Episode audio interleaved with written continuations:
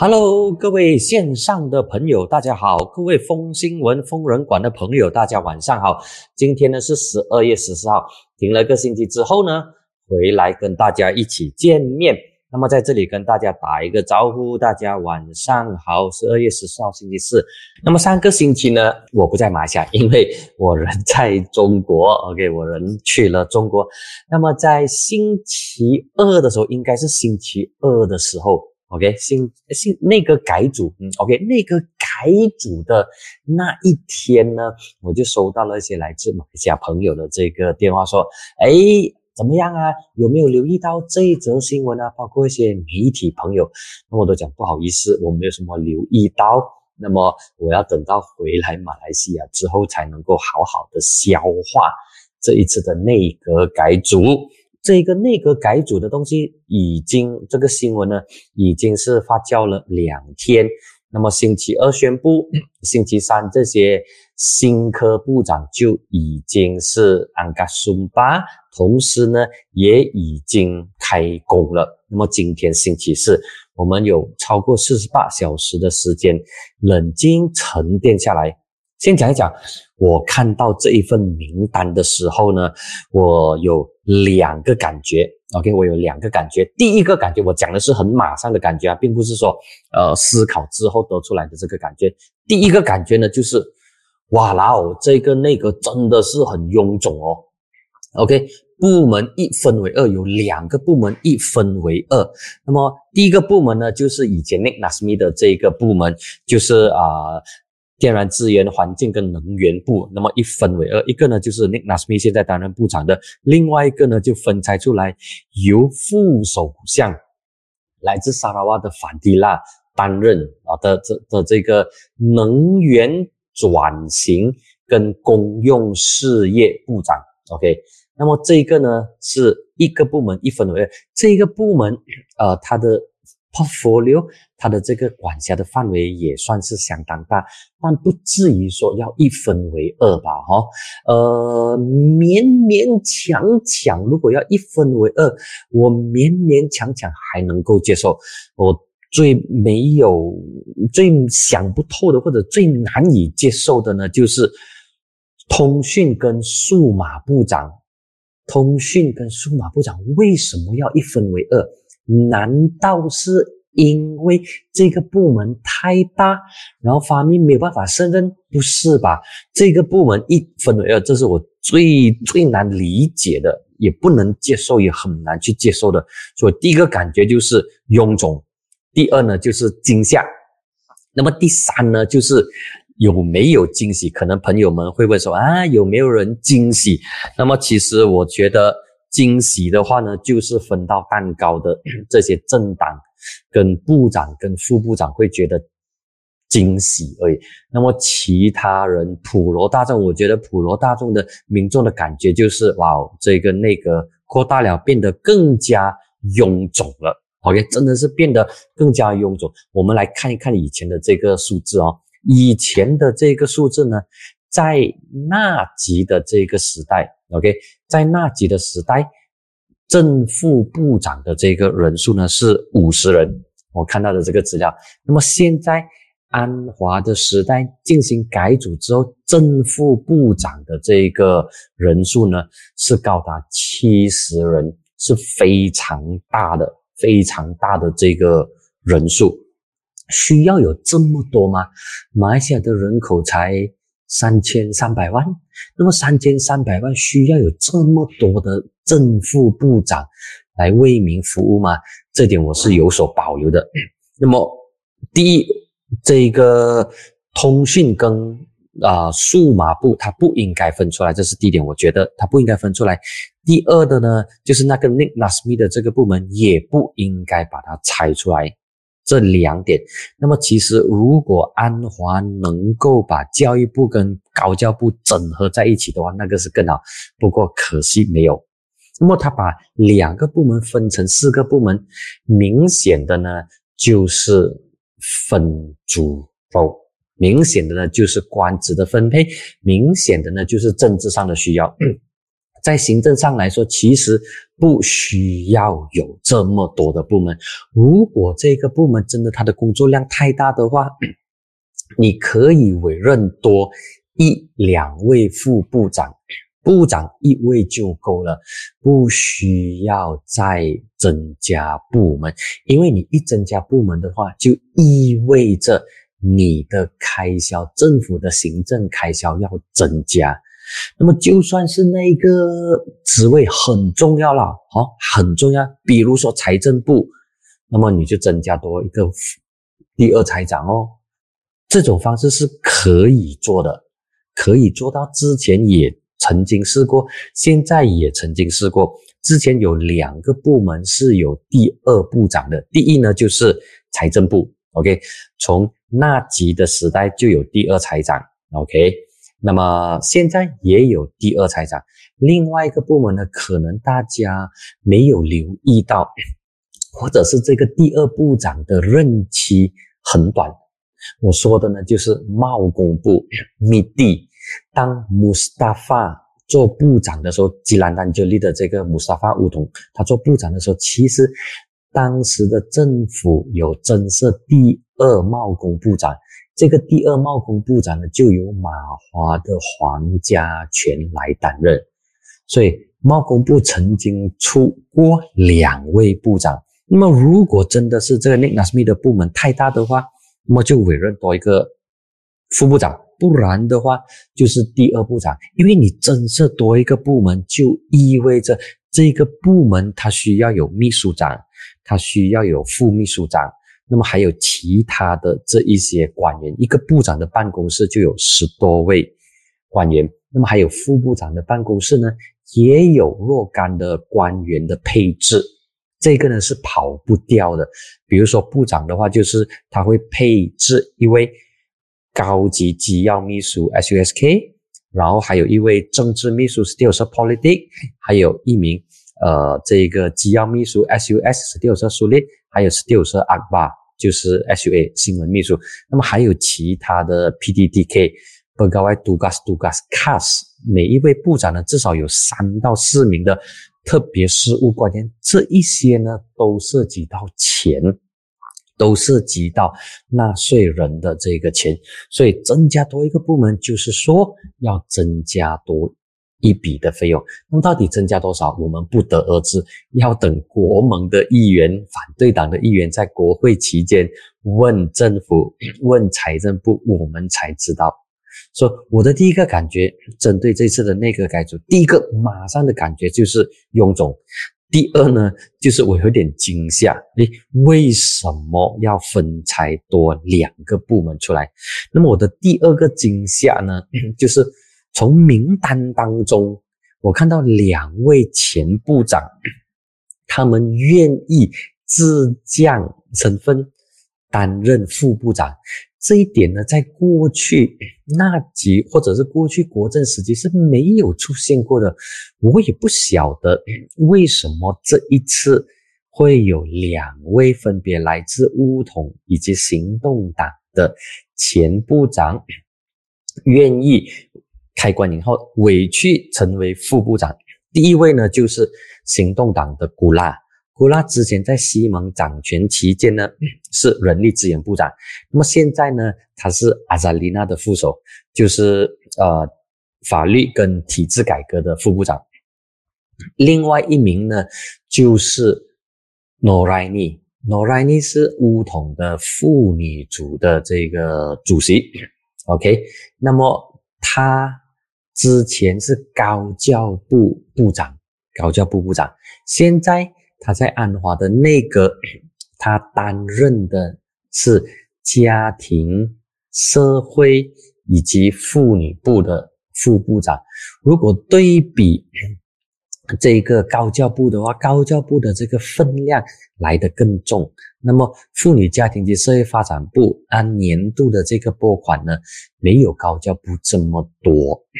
而且他的这个官员的配置呢，也应该没有高教部这么多，所以 Noraini 他愿意成为呃副部长，我觉得有两个主要的考量啊。第一呢，是乌统需要更多的女性，但是部长的位不够，部长的位女性的是阿扎丽娜拿去了，那么他需要有其他瓦尼达需要姐姐妹妹的代表，所以呢，就让这个谁让呃努莱尼进去担任副部长，而且努莱尼他也觉得嗯。没有太大的这个损失，他也愿意接受。那么既然他接受的话，就哦哦了，这个东西就照跑。那么至于古拉呢？古拉的情况，我我在想，应该呢，他就是填补硬意的固打。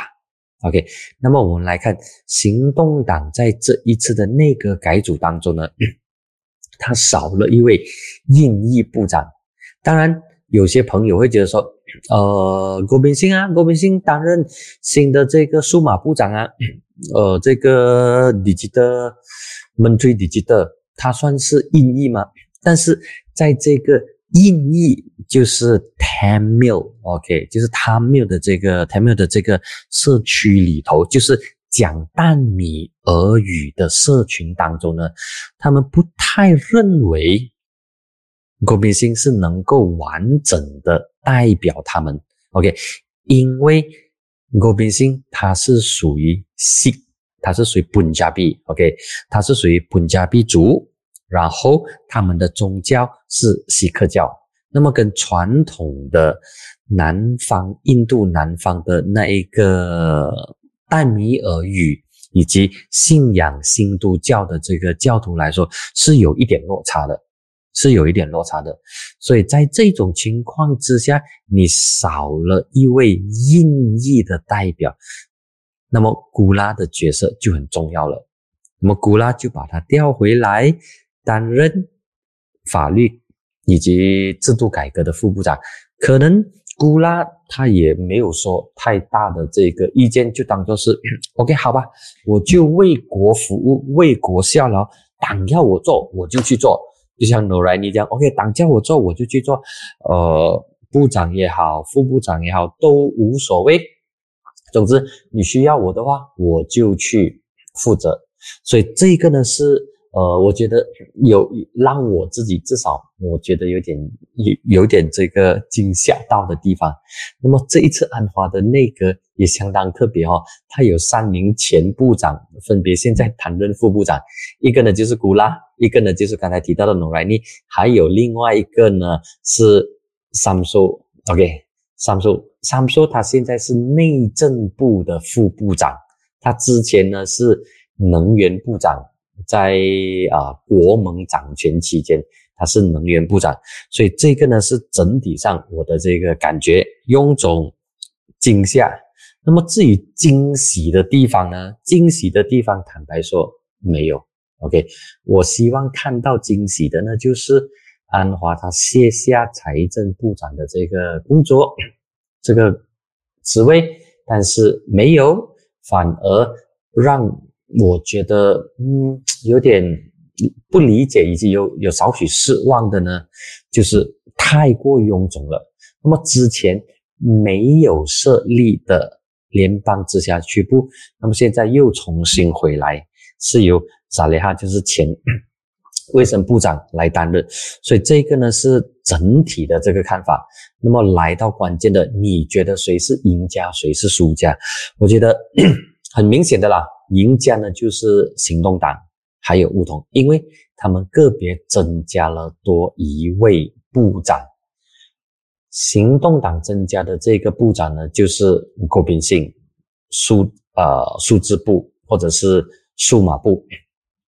那么这个乌统增加的部长呢，就是他的副主席 Johari Abdugani，他担任种植及原产业部。的部长，这个种植及原产业部之前呢是由副首相法迪拉担任的哦，所以乌统也相当重视 Jogani，因为 Jogani 是乌统在城市地区硕果仅存的国会议员，其他乌统在城市地区的这些呃候选人呢全部都输到完，那么整个吉隆坡就只剩下 Jogani 一位国会议员而已。他是滴滴王沙的啊国会议员，证明说他是有一定的这个实力。那么呃，行动党的话，呃，开心的人，我觉得应该就是郭宾星，因为他重新回去担任数码部长，而且这个部门他也相当熟悉，因为过去在西蒙掌权期间呢，他就是通讯及数码部长。OK，这个呢是分得更细，所以对郭明星来说，过去二十二个月的经验对他来说非常重要。他知道数码部要做的东西是什么，或许是因为这一点，也让安华愿意重新委任郭明星为数码部长，因为他知道委任郭明星之后，这个部门就能够马上运作。尽管它是分拆出来的新的部门，但是对国民性来说是驾轻就熟，能够马上投入运作啊。这一点呢，安华有考虑到，所以国民性应该会很开心。那么第二位，呃，行动党感到开心的呢，应该是他们的接班人，就是青年才俊沈志强。Steven Sim 啊，不是沈志勤啊，沈志勤是公正党的，那么沈志强呢是行动党的。这两位沈先生都来自槟城，一位呢是白杨巴路，呃，这个沈志勤是白杨巴路，然后沈志强呢是来自槟城大三角。那么沈志强今年相当年轻，OK，非常年轻，他是行动党的。主治秘书，他今年才四十一岁而已，一九八二年的，一九八二年出生，今年才四十一岁，四十一岁就当部长，当然没有塞沙迪这么年轻啦，但是对行动党，OK，对行动党的这个呃历史来说呢，他算是相当年轻的，OK，那么他出任。人力资源部长倒让我有一些的这个呃意外，OK，因为在行动党内比他更资深、比沈志强更资深的人其实有，并不是没有。或许是因为陆兆福想要让行动党进入中生代，OK，那么进入中生代。让他们能够接下来快速的接班，所以就让沈志强这一位行动党的组织秘书赶快进入内阁，让他熟悉联邦政府的运作。还有另外一个更重要的一个点呢，就是明年大选之后，为沈志强回去槟城担任首席部长铺路啊，这个是。没有说出来的秘密，但是大部分的槟城人，我老家的这些朋友都大概都猜到说，哦，OK，好，就先让 Steven 在联邦磨练一下，熟悉联邦政府的这个运作，然后跟联邦的部长打好关系。那么在下一届大选回来，他竞选州一席出任宾州首长的时候呢，就更能够驾轻就熟，就能够更好的跟中央。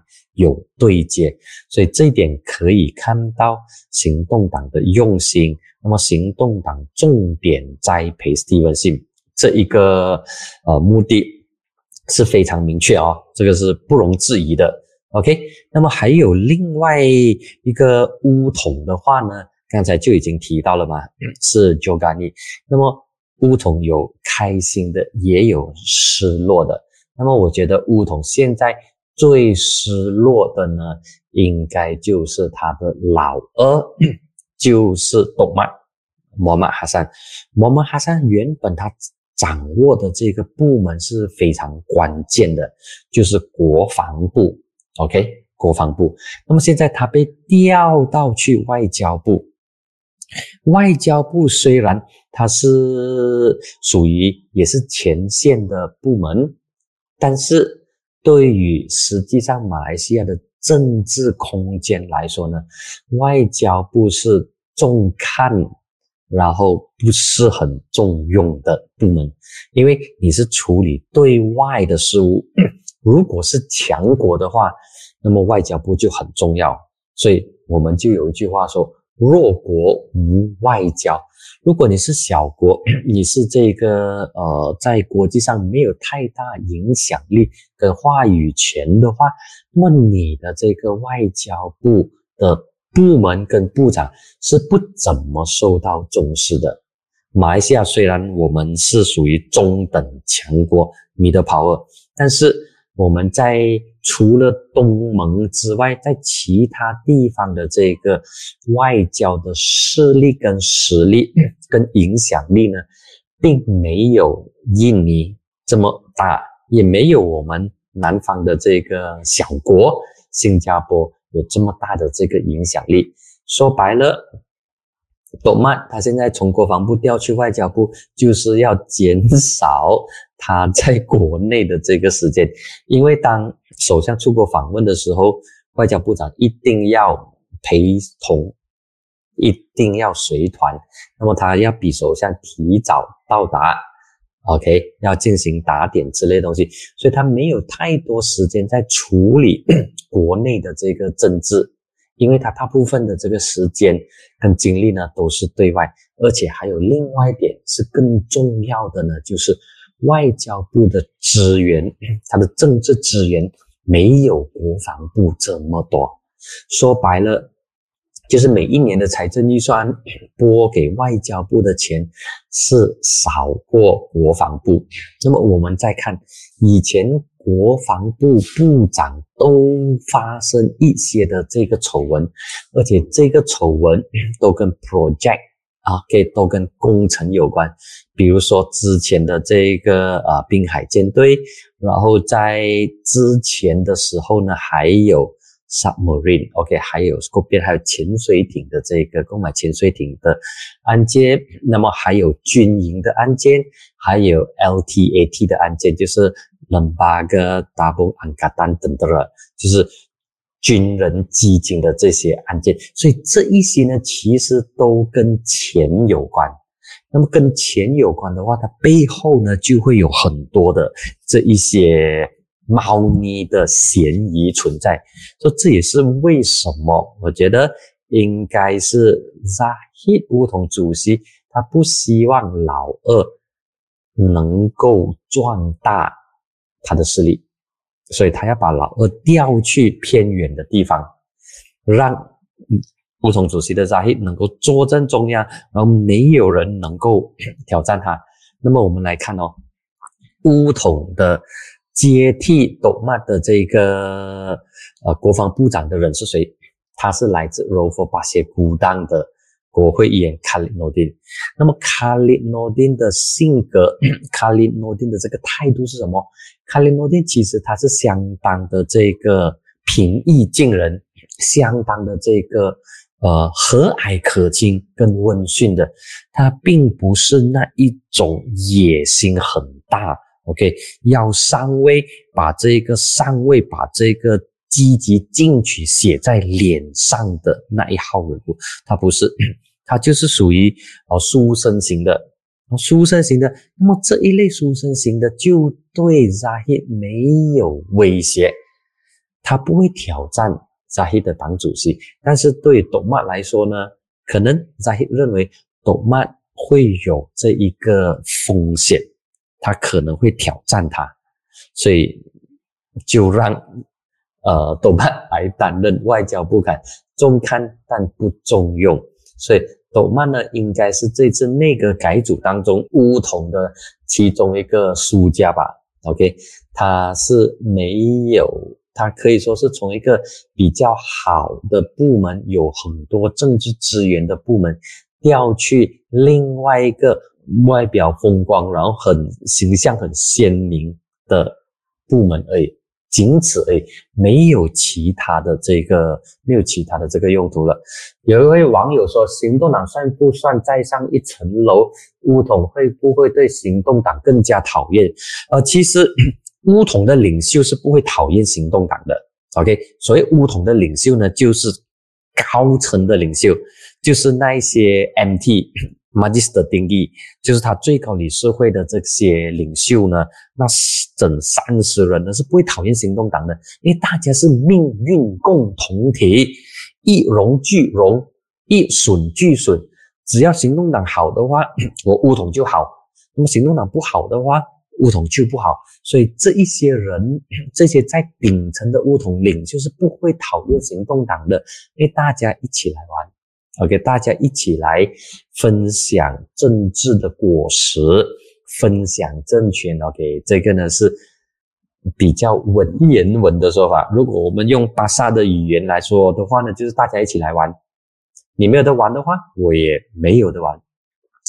那么，既然大家是命运共同共同体，大家的的大家的这个呃 荣华富贵的捆绑在一起的话，那么为什么乌统要去讨厌行动党？反而乌统的基层啊，他们对行动党就有不满。这些基层呢，可以是区部地方区部的领袖，或者是支部。的领袖，要么是马哈根，要么就是蒋万安，因为他们过去一直被灌输，过去整半个世纪，超过五十年甚至六十年，都被灌输说，行动党是反马来人的，那么行动党是要 要要要要剥夺马来人的这个权益啊，要废除马来人的这个权益啊，然后要侵蚀马来人的主权之类。那到现在为止，他们还是相信这一套。所以，对于乌统来说，他们现在要去跟基层去解释说，我们跟行动党在一起，其实是不会影响到马来人的这个特权，不会影响到伊斯兰身为联邦宗教的这个地位，也不会影响到王室。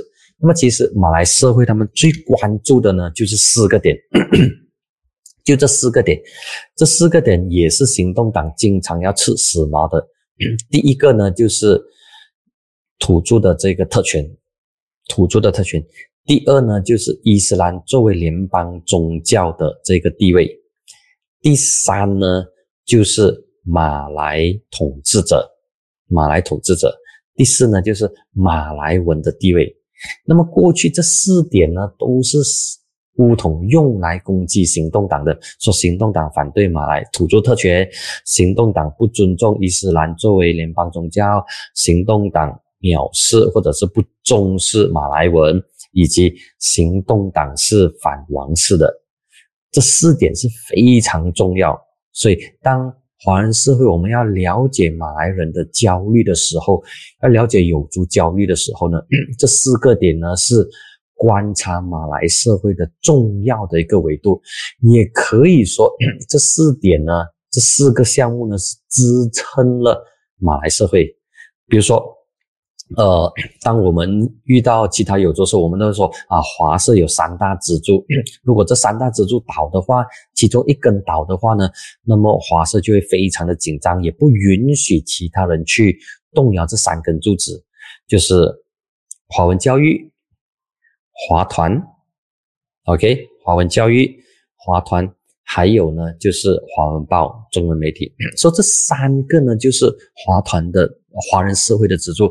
那么，同样的，对马来人、对穆斯林来说，他们社会的四大支柱呢，就是伊斯兰，然后土著特权、马来文以及王室。所以这一个是非常明确的。那么回到来刚才的这个，回到了刚才的这个课题，乌统会不会讨厌行动党？简单的答案，高层是不会，因为他们的命运绑在一起了，大家一起来玩。下面的呢就会，简单来讲就是这样。另外呢，就是国盟会不会趁这个时候再攻击团结政府？哎呀，国盟现在已经是攻击到阿妈都免得了咯。国这国盟的领袖。呼啊！抨击的呢是很正常啊。如果他们不抨击的话，才不正常。再加上团结政府安华的这份内阁名单，真的是需要去抨击一下的。不然的话呢，安华或者是这个政府就会觉得理所当然。他的这一份新的内阁名单呢，是政治走先，然后治理陪伴在后。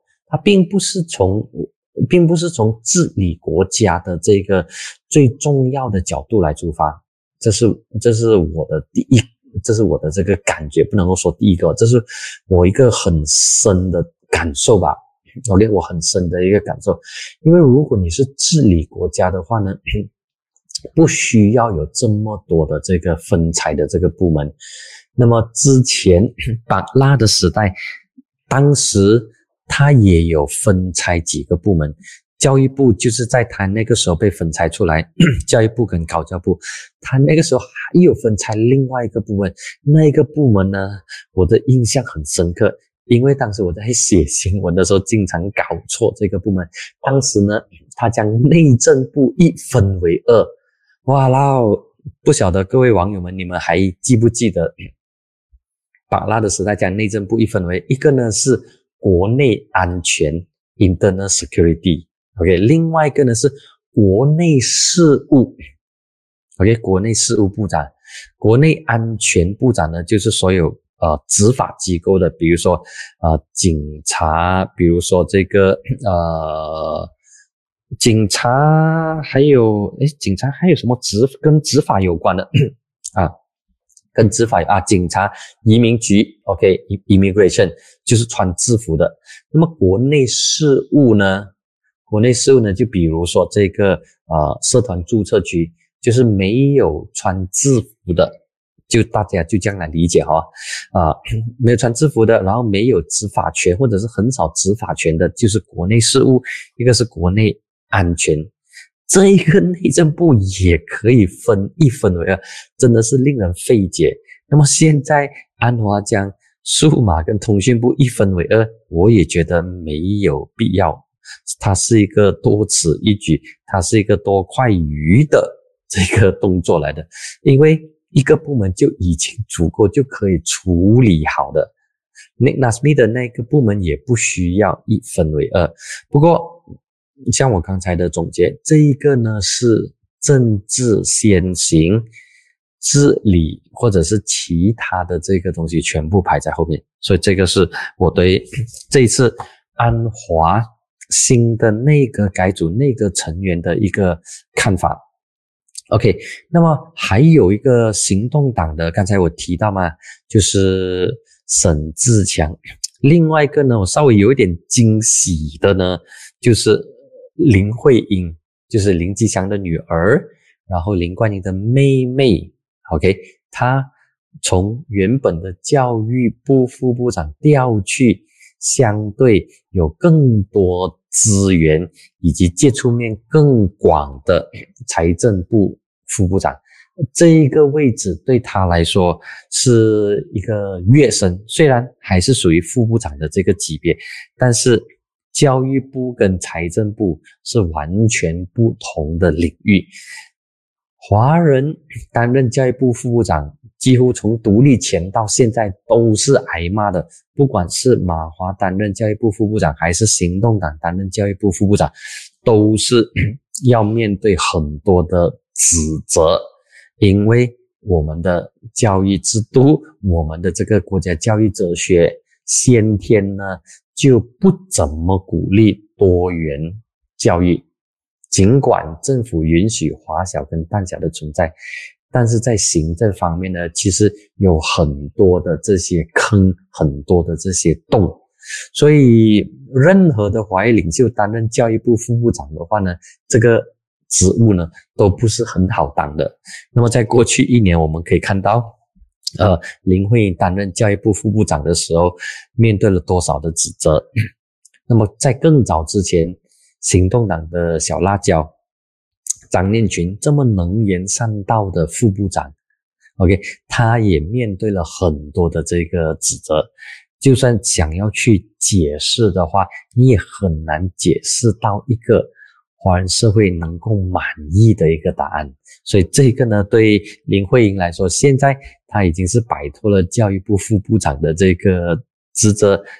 去了财政部，那么财政部他也不需要成，他也不需要太过担心，因为他的顶头上司一名呢是首相，另外一名呢是有专业背景的前 EPF 的 CEO，所以对林慧英来说，她只需要执行好被分配下来的任务就搞定，OK。只要不要有太大的这个失误的话，那么这个职位是很好的，能够让林慧英发挥。再加上他的哥哥曾经担任过二十二个月的财政部长，所以有哥哥在后面协助帮忙，所以对林慧英来说，财政部副部长的职务他很快会得心应手。OK，那么这一点呢，我觉得是，嗯，对林慧英来说，他会是一个加分的一个地方。OK，那么另外一点呢，就是这个谁，呃，英裔领袖，刚才我有提到嘛，就是这次内阁当中呢，虽然有郭宾信啊，勉勉强强郭宾信可以是被看成是代表印裔的这个部长吧，好，但是。在西蒙时期，其实那一个时候呢，有算看一下，有有三名的印裔部长哦，OK，三名印裔部长是比国政时期的一名还要多，因为国政时期长期呢就只有一位印裔部长罢了，就是国大党的沙米维鲁。那么后来的苏布拉玛尼亚，他曾经在短在很短的时间内有两位的印裔部长。一个呢是帕拉尼维，另外一名呢是呃这个谁苏布拉玛尼亚，只有很短暂期间有两位印尼部长，但是在西蒙二零一八年执政的时候呢，有曾经出现过三位印尼部长，一位呢就是公正党的这个 Xavier Jayakumar，另外的呢是行动党的古拉，还有行动党的这个郭炳信。哦，对，还有一个四个，还有另外一位呢是瓦达穆蒂，瓦达穆蒂他是负责国民团结，所以西蒙执政期间呢有四名的印裔部长，所以那个时候呢是印裔社会最开心的。但是现在呢，嗯，少了印裔部长，国边性 OK 可以了哦，但是对比之前的话呢，这一次更加的少，所以。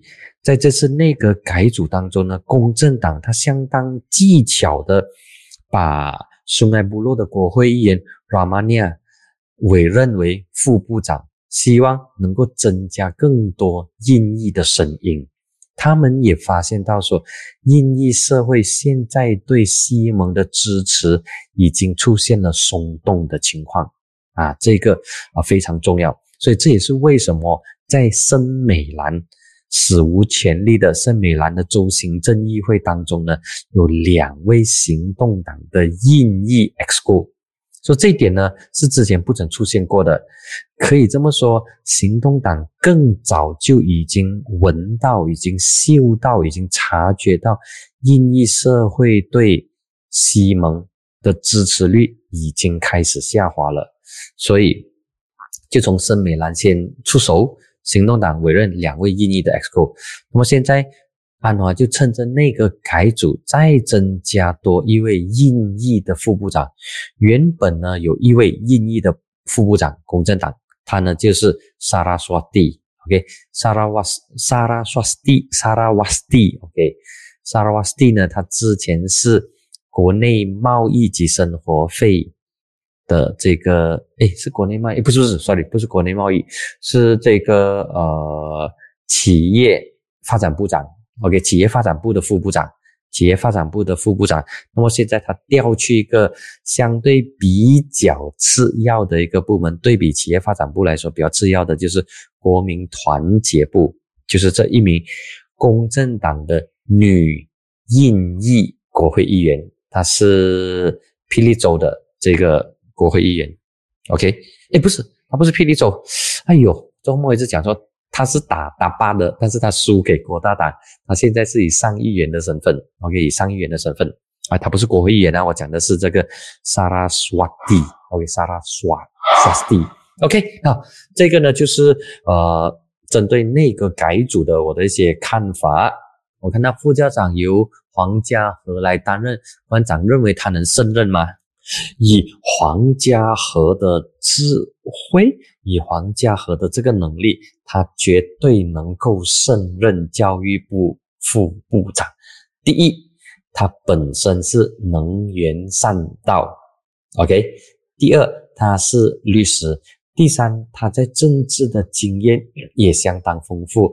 他曾经担任过国会公共账目委员会 （PAC） 的这个主席，所以他对于政府的运作，他是有一定的了解。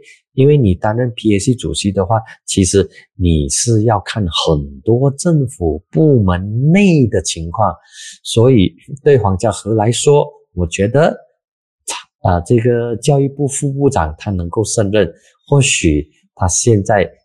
已经感受到这张椅子是非常热的，这张椅子也不好坐。那么过去，呃，批评过去啊监督执政党的时候，现在呢就是换位，你被监督了。所以对黄家和来说，你可以把呃这个黄家。黄黄家和是我我接触过的行动党的这个呃年轻的领袖，他也是相当的这个呃年轻，他的年龄跟沈志强差不多一样。沈志强是一九八一年的，然后呃黄家和是一九八零年啊，如果没记错的话，都是中生代，都是属于未来可以接班的火箭的领袖。所以对黄家和来说，我相信他经历了马华副教育部长的这个经验，以及看了他两位前副部长的这个处理方式，就是林慧英还有张念群，那么相信他会更加的这个谨慎，OK，避免有任何的这个把柄让。他的政治对手抓到逮到，因为过去批评是很容易，建设是相对的非常困难。OK，你要建设的话呢，你需要从一砖一瓦开始，所以这一点呢是不容易的。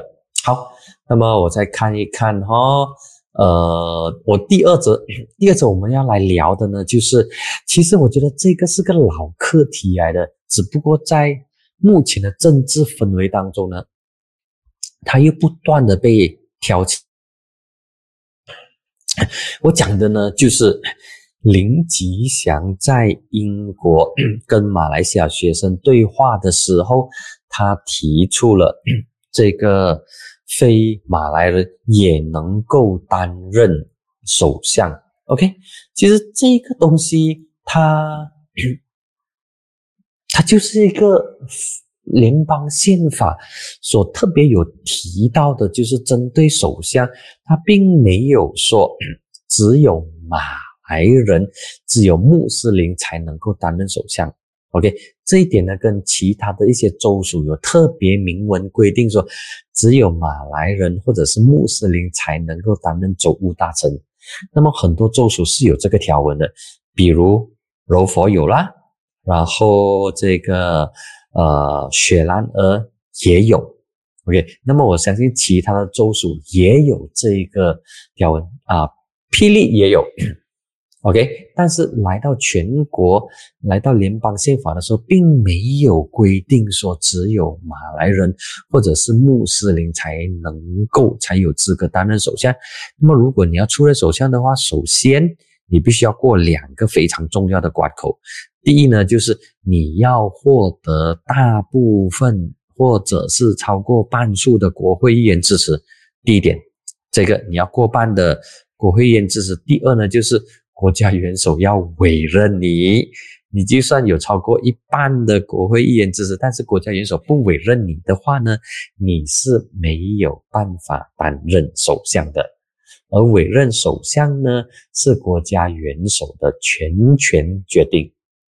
国家元首可以凭着陛下的指挥、陛下的判断来决定谁获得多数议员支持，可以委任他为首相啊，就就这么两关而已。一是国会，第二就是阿公，没有其他的这个条件了。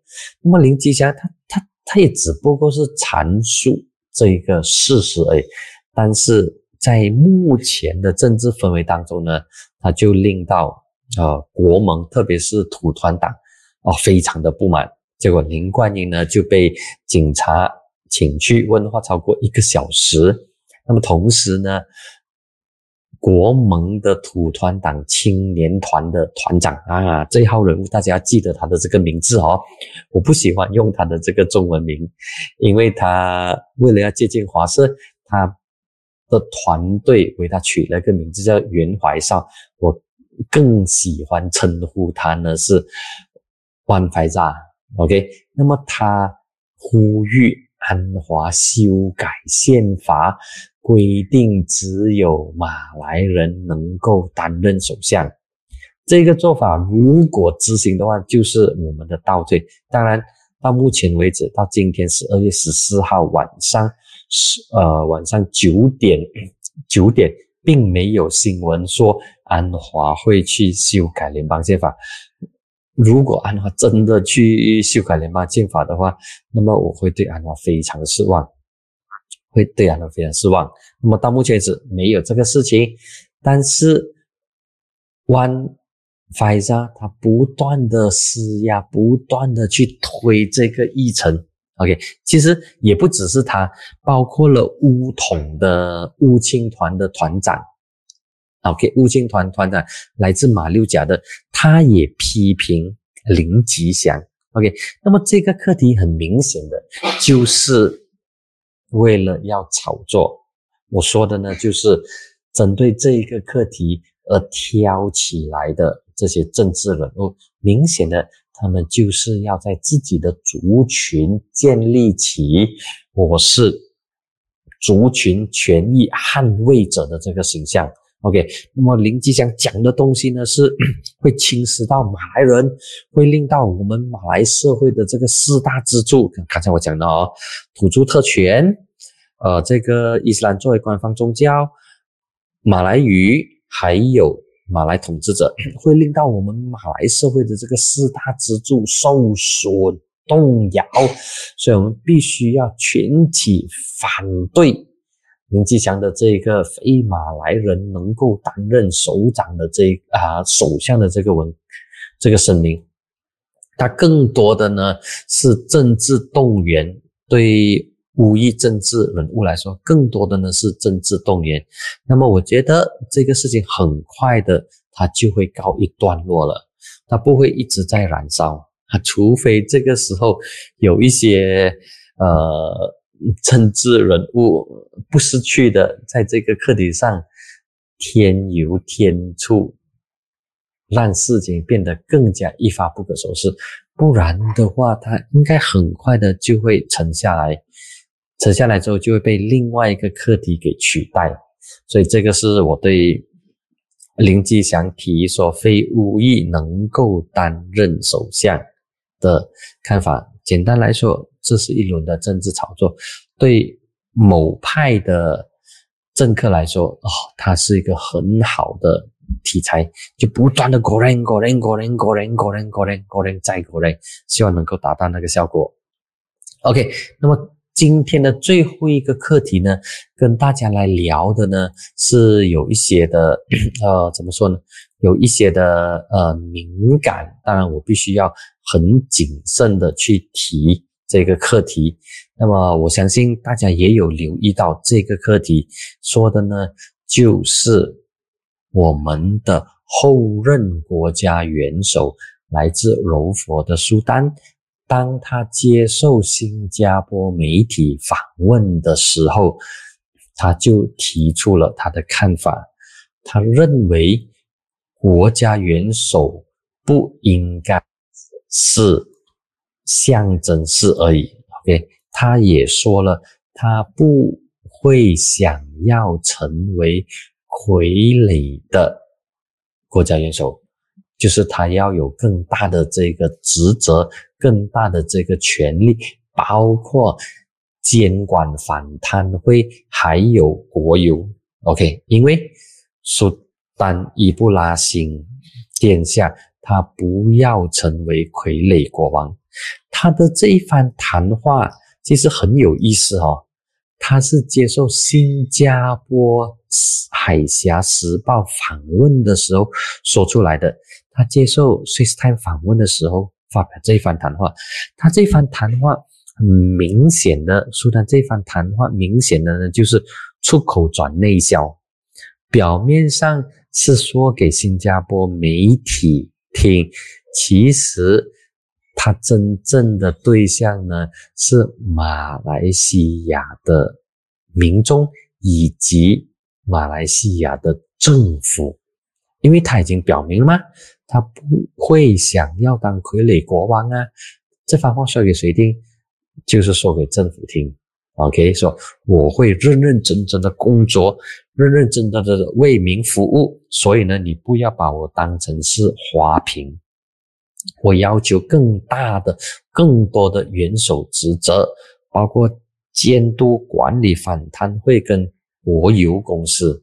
OK，那么这两个机构应该要向元首汇报，而不是向国会啊。这个呢是。苏丹伊布拉欣他所认为的，他认为这一个单位这两个机构呢，应该要向元首汇报，而不仅仅是向国会，向国会不够，要向国家元首才够。OK，所以这个是呃非常呃非常细腻的一个操作。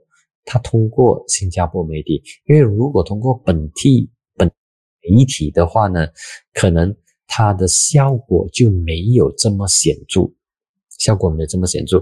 所以柔佛苏丹他是有经过自己的盘算、自己的计算，包括他也特别他在接受访问时候也有提到说，为什么他不委任乌统的哈斯尼作为州务大臣，而委任。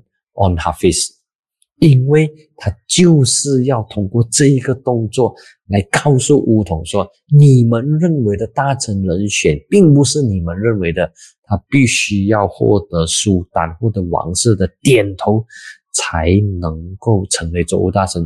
就算是你们之前提前宣布哈斯尼是州务大臣，说他是 poster boy，只要没有过。苏丹这一关的话，他就不是州务大臣，他就是要传达这个讯息。那么哈斯尼就因为这个动作，所以没有办法继续成为州务大臣。所以柔佛苏丹他的每一步的部署呢，我觉得都经过思考。OK，并不是随随便便的就把想法、把看法提出来，说这这一点呢，必须要佩服苏丹他的这个团队，必须佩服他的团队，因为懂得拿捏题材，那么同时呢，也懂得出口转内销。但是，呃，我们在讨论这个课题的时候呢，必须要有一个。非常重要的原则，这个原则呢是不能够碰、不能够挑战、也不能够修改的。这个呢就是我们的建国基础。我们当初马来亚独立到马来西亚组成的一个非常重要的原则，就是马来西亚是君主立宪的国家。在这个君主立宪的制度下，国家元首可以做些什么东西，不可以做些什么东西，已经是清清楚楚的写在里头了。我们就根据这一个方式，根据这一个标准来做就可以。现在是没有必要对现有的制度进行修改。OK。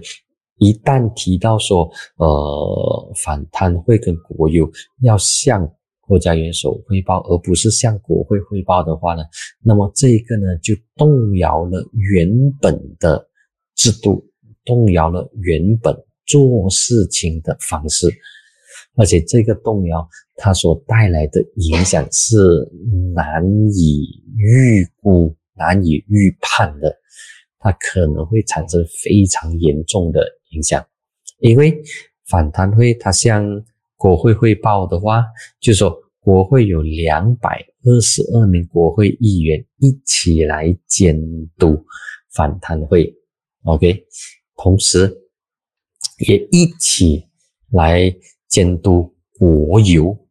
就是两百二十二名国会议员哦。那么，如果他直接向国家元首负责的话呢，就意味着就只有一位人士去监督以及去好好的管理这两个机构了。那么，这个做法，一个人跟对比两百二十二名国会议员的话，哪一个的好处更大？显而易见的就是二十二名国会议员吗？二十二名国会议员可以从各个不同的这个角度。如果只有一人的话呢，可能会有盲点。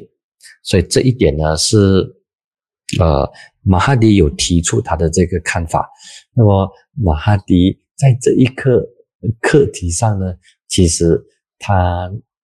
能够呃，能够发表老马能够讲的东西是更有说服力的，因为他曾经跟后任苏后任国家元首的父亲交手过，就是在一九八八年跟一九九零年的时候两度修改宪法，都是发生在柔佛苏丹成为国家元首的那一段，呃。那一段期，那那那之前的那段期间，所以目前为止能够明确的表达，而且不怕冒犯到统治者的，就只有马哈迪一人而已。除此之外，没有其他人了。这这是目前所看到的一个现象。为什么会出现这种情况呢？